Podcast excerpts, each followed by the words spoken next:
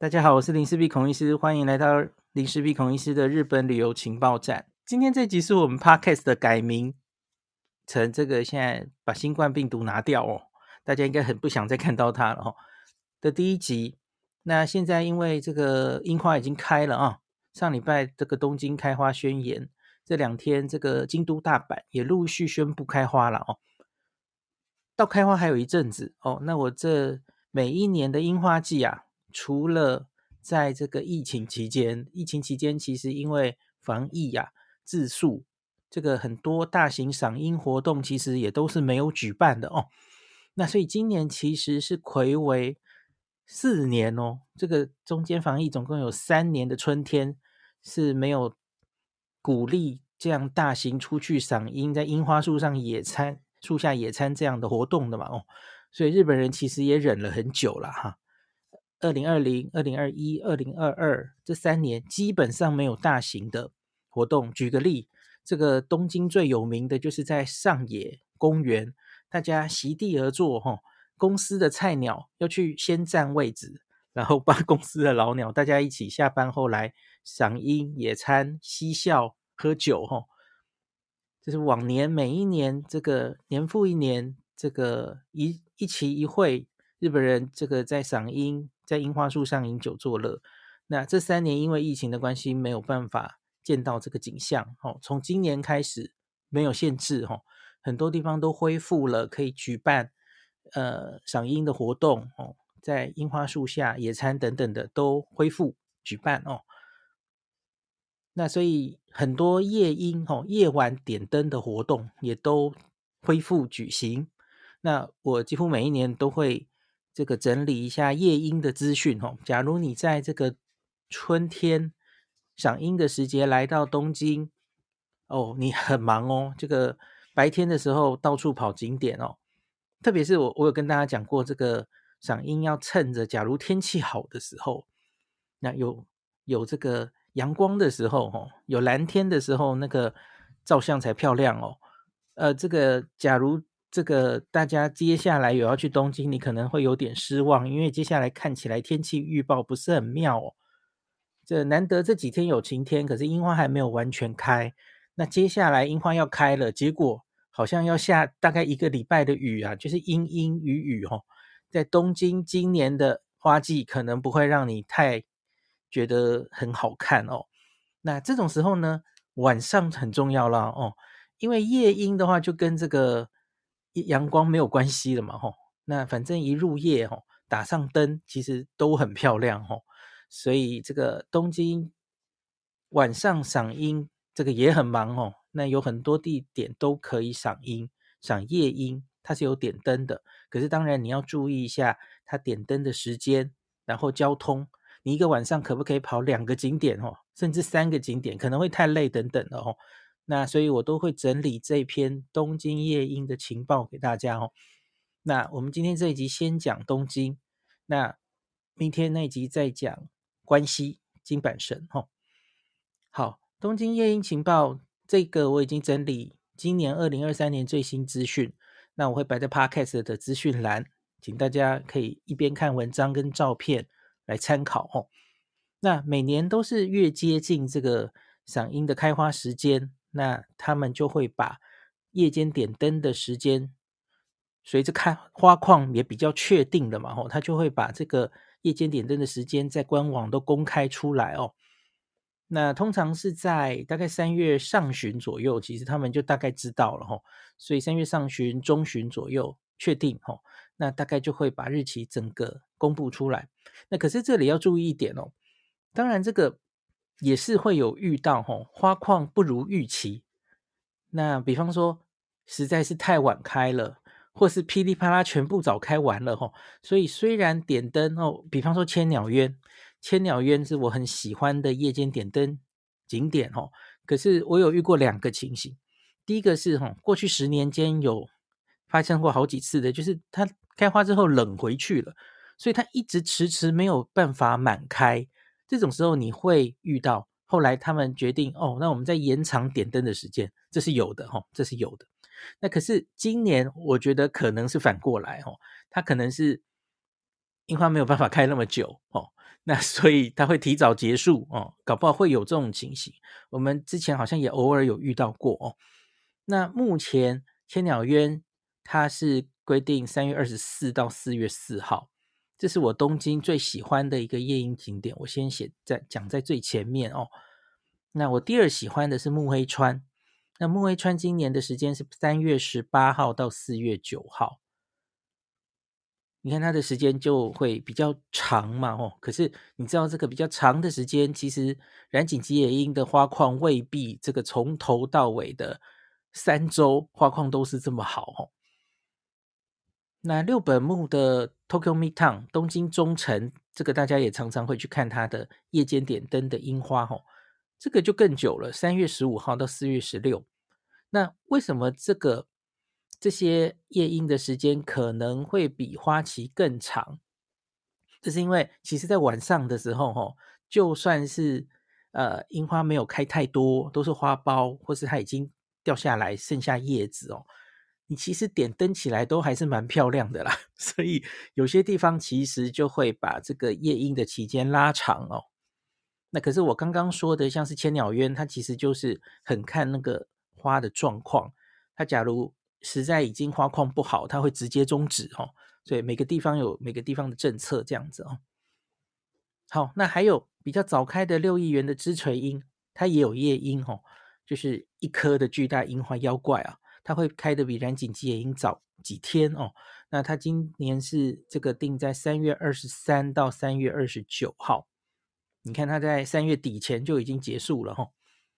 那其他的染井吉也可能可以到四月初这样。好，那今年的东京标本木是三月十四号开花嘛？吼，我录影的这一天是已经是开花后的六天了吼。那可是前几天哦，有下雨，然后天气稍微比较冷一点，冷回去了哦，大概冷回去两三天吧。那所以它可能会稍微延迟这个到满开的时间哦。那所以事实上，这个东京整个开始樱花。满开可能会落在至少二十一号，那可能是更往后了哈，大概是这样子的。然后这里也要顺便跟大家讲说，呃，我每年樱花的时候都会整理这个樱花开花前线的预测嘛，哦，那可是当这个樱花已经开了，像东京现在的状态，那你假如现在要到东京的时候，你不是只看那个了哈，因为你就要开始看每一个地方。的花况了，比方说靖国神社是在东京里面相对会早开的吼，那可是再来这个千鸟渊还有上野公园等等的哦，他们开的时间未必会跟它完全同步，所以这种时候你要很依赖一些其他的网站哦。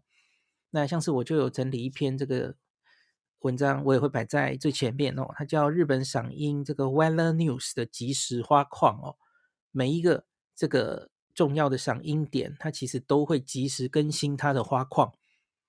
那另外，我会尽量收集一些官网的网址哦。有一些官网它是会有呃 live camera 的哦，你可以直接看到它的花况。那像是或是用文字整理，它告诉你今天大概花况是怎么样，哪里已经落叶了，可以可能可以不用来了等等的哦。这你是可以从官网看到的。那当然，你也可以善用。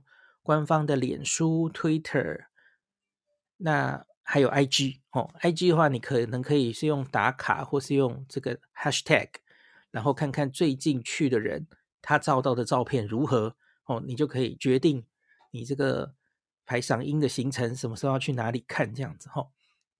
好，前面是讲一些比较概略的赏樱的时候的一些技巧哦。那接下来我们就来看一下夜樱了哦。我自己最爱的一个。东京的晚上赏樱的景点就是千鸟渊哦。那这个千鸟渊，它今这个过去三年都因为疫情没有举办整个千代田的樱花季的赏樱活动哦。那今年是终于睽违四年重新举办。那我有看到它的官网有写说，很著名的晚上的划船也会重新举办哦。那它的点灯的时间是大概六点，现在东京的天气哈，大概六点左右是会日落，那天气暗下来，那它会一路点灯到十点。我我印象非常 深刻，我我第一年去赏樱，二零零八年，那当年是樱花已经开的尾声了哦。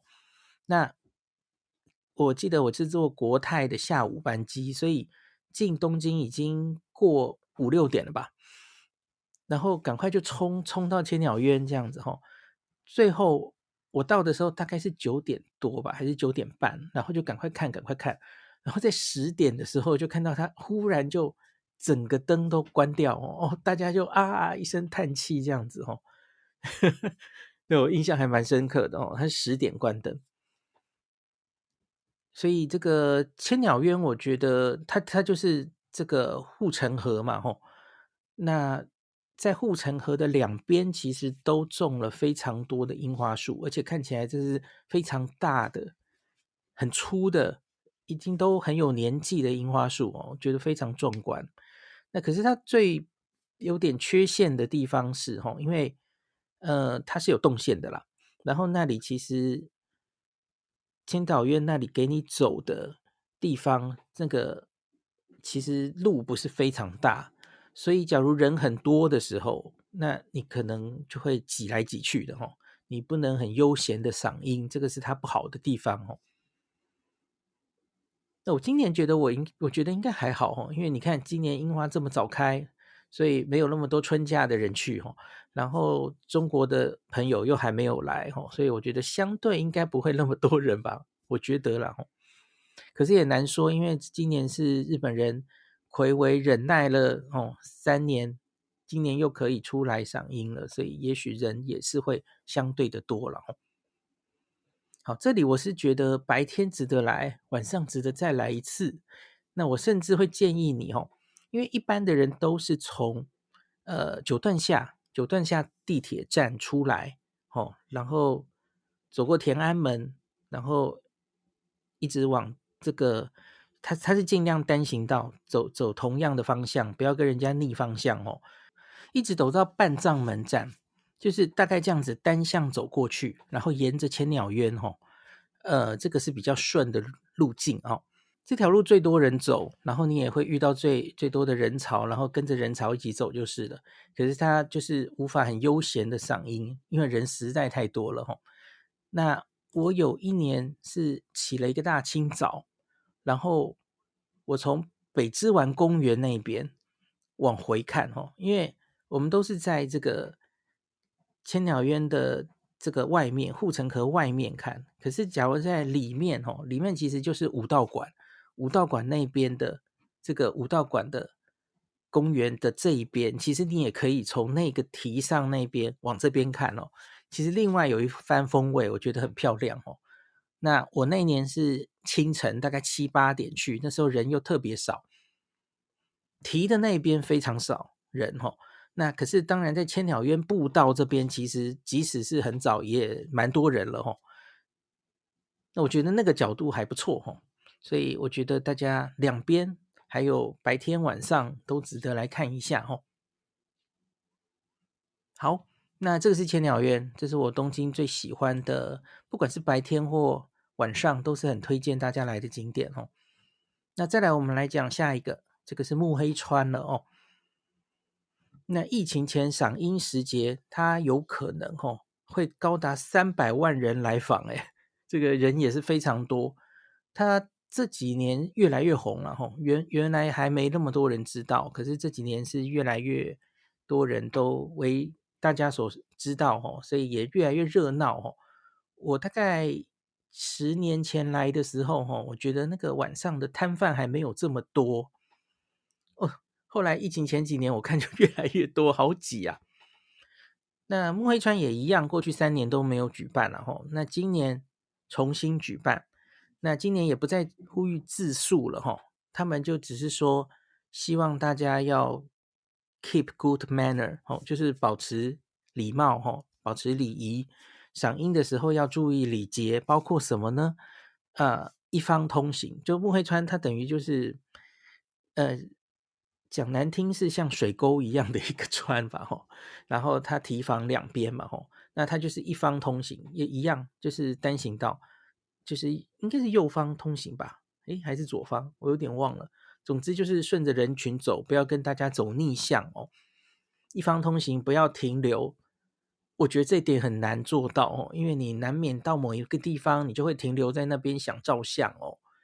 这他说的是这样说了哦。那不要大声喧哗，不要在路上饮酒或是边走边吃。那有这样子的，就是多少还是有一些防疫的 concern 哦。那希望这样来举办，重新举办这个赏樱的大会哦。呃，木黑川晚上我记得那个时候哈，摊贩很多，然后呃很拥挤的地上哦，那个不太大的草上，还是有人会坐在那边饮食的哦。可是今年我不知道他们会不会就尽量希望大家不要这样做。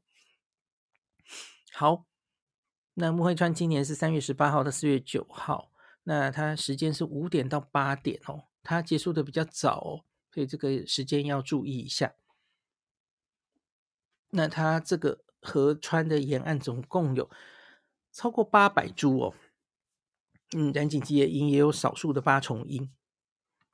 好，这个很建议大家来。那另外是木黑川，大家都知道，它这几年就盖了一个很美的星巴克哈、哦。那这个星巴克从它的比较高楼层的地方往外看，直接就是木黑川的樱花哦，所以在樱花时节是兵家必争之地，应该是要抽号码牌，然后等着才能进去的哦。我我还没有去过这家星巴克的樱花时节，因为我记得它是二零一九年开幕的吧，那后来很快就到疫情了嘛，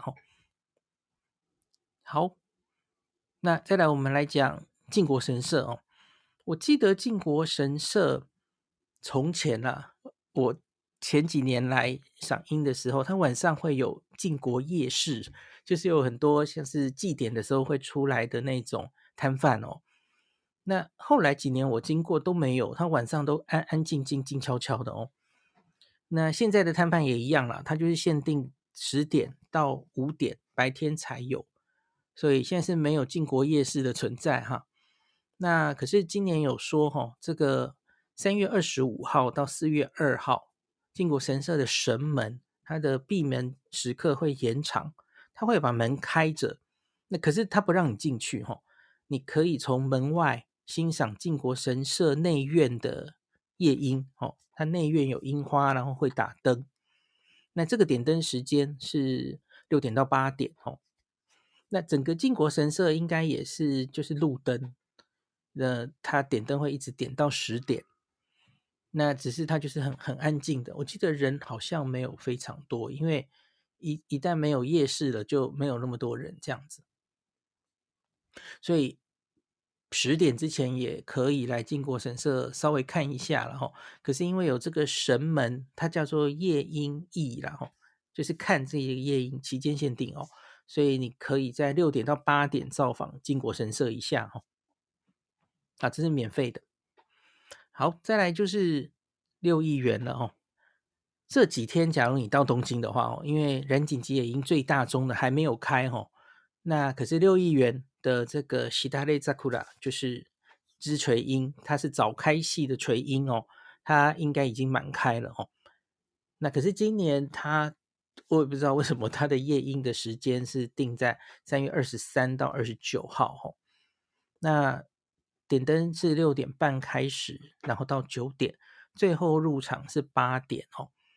那它的交通是这个坐地铁吼可以直接到的，那 J JR 三十手线也可以到吼。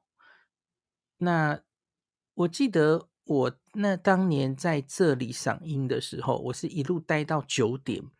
那在九点的时候，我们遇到了一个很神奇的事情哈，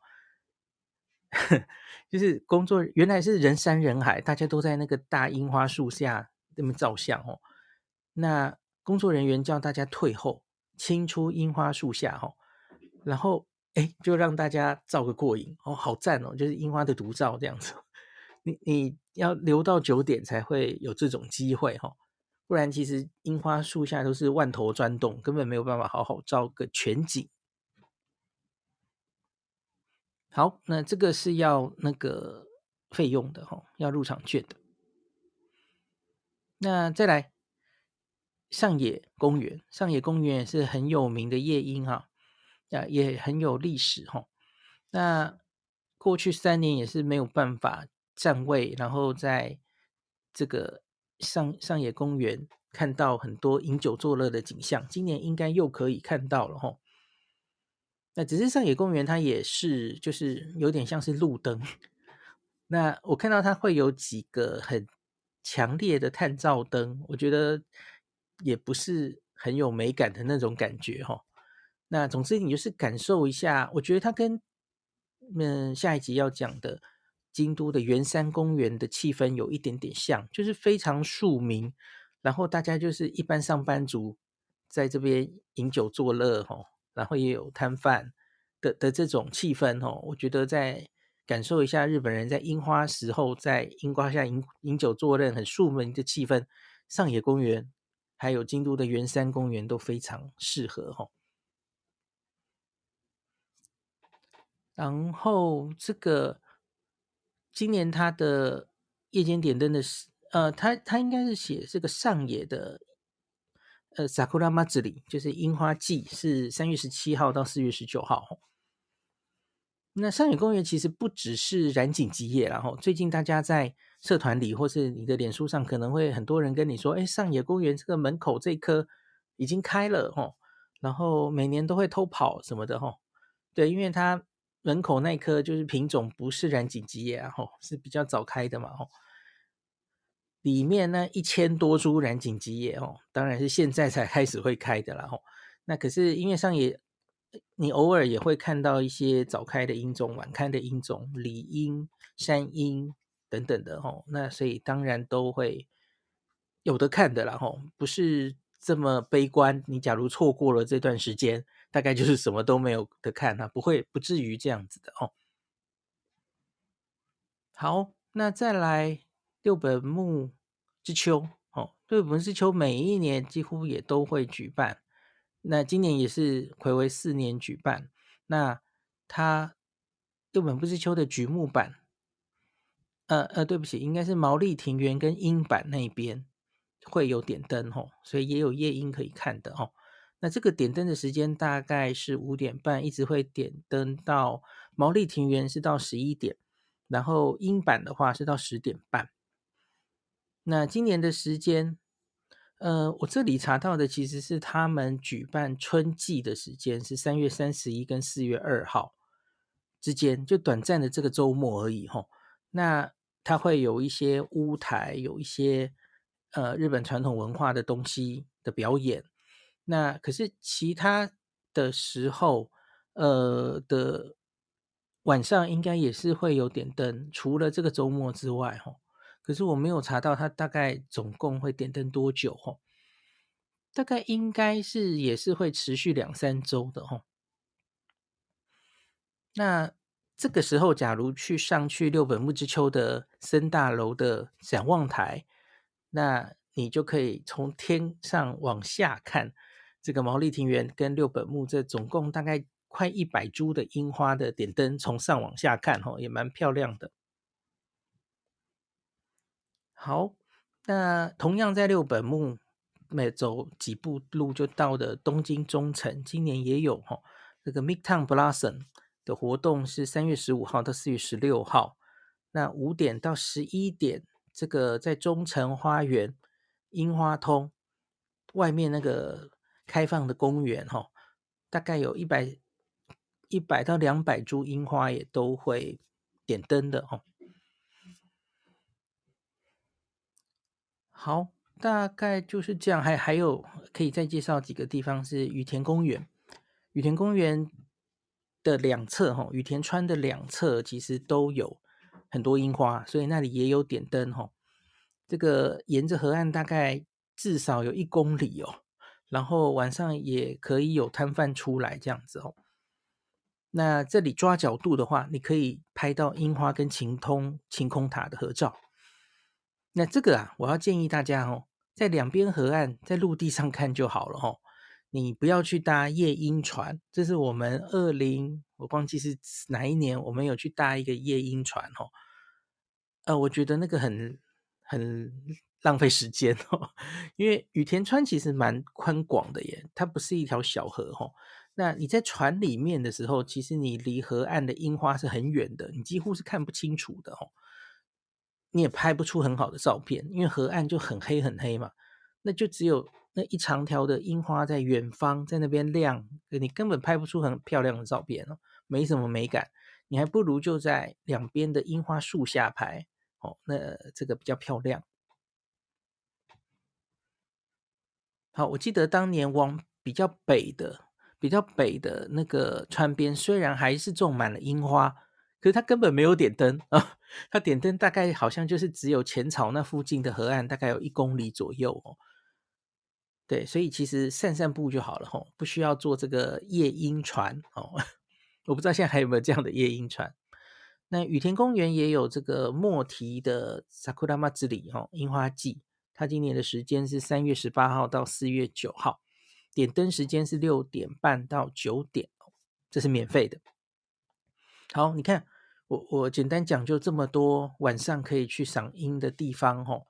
那当然还有一些这个地方遗珠之憾呢，我也没有全部都去过哈。那这个在我整理的这篇文章里面哈，有日文的一些整理夜莺情报的网站。假如你觉得还不满足，还想多跑一些其他景点吼。你其实也可以参考日文网站，再把它行程排进来。那假如有发现很好的夜晚的赏樱景点，也欢迎你回馈给我哦，让我下次赏樱可以去帮他看，帮帮大家看一下哦。好，今天就讲到这里。好，我看看有没有什么留言。二十二啊，哎。这个留言里面有魏振宇跟大家讲的这个刚刚回来的一些预报哈，刚刚回来的一些嗓音的快报哈，我看一下哈。魏振宇说这次去真的觉得恢复正常了哈，机场的店也全开了哦，真的啊，所以呃，Air Big Camera 已经开了吗？我没有注意到那个，但是其他的免税店，包括一些登机口附近小的免税店都开了啊！赞赞赞！以前就是那里几乎就有一半以上都没开嘛。对对对。那你有看到成田机场的这些土产店，呃，东西有被拿光，很容易被拿光，或是 只有一半的东西等等的吗？我看货都蛮齐的，倒是那个东京车站有一些伴手礼是卖光光的。OK，好好的了解。好，我看看还有小熊也是刚刚去，刚刚回来哈。他说他本趟旅程已经很满足，有看到微开花。OK。阿丫劝说他住过日本三年，每年春天东京几乎都阴雨，很少放晴。对，能看到蓝天樱啊，可说是人品大爆发这样子哈、哦。那魏振宇有补充上野公园，我刚刚说的哈、哦，上野公园门口三棵开得非常漂亮啊。那往东京博物馆走的那条道路上稀稀落落啊。OK，呃，还是花苞比较多了哈。然后要回出口那一侧花苞比较多，上野动物园门口。几棵开了，还蛮茂盛的。像野东照宫参道的花开的也蛮不错的哦，可是就不确定那些是什么樱种哦，或者是搞不好不是樱花，会不会不知道了哦。那魏振宇说木黑川的话，他星期五去看花苞还是比较多哈。那有人回报靠近星巴克那边有开了一些哈。对，现在三月二十嘛，吼，这几天应该就会准备要大爆开了，吼。大家劝说千岛约满开或是开始樱吹雪的时候，随便拍都是满满樱花的镜头，真的很美。但印印象中要走蛮久，没有什么可坐的休息的地方，没有错。对，那里其实走路的地方都很少嘛，吼，近更没有。可是我我说的对面哦，在河岸的对面那里就有椅子可以坐，我很确定哦，而且根本没什么人，非常的悠闲哦。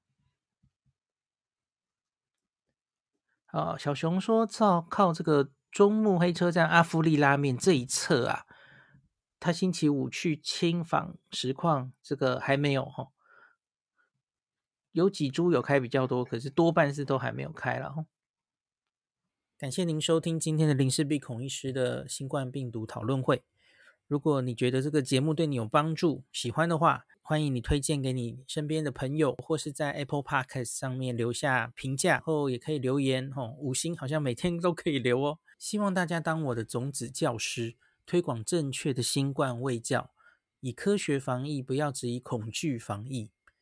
行有余力的话，欢迎您赞助林氏璧孔医师喝杯咖啡，让我可以在这个纷乱的时代继续分享知识。努力做正确的新冠相关卫教。如果你想看到更多孔医师分享的新冠疫情相关资讯，或是林氏必发的日本旅游资讯，欢迎你加入脸书上的日本自助旅游中毒者粉丝专业。那或是我也有 LINE 的官方账号，或是 Telegram。那这一些连接都在 Pocket 前面的我的电子名片里面，可以在一个页面就看到我所有的发声管道，都欢迎您加入。那我们就下一集再见喽。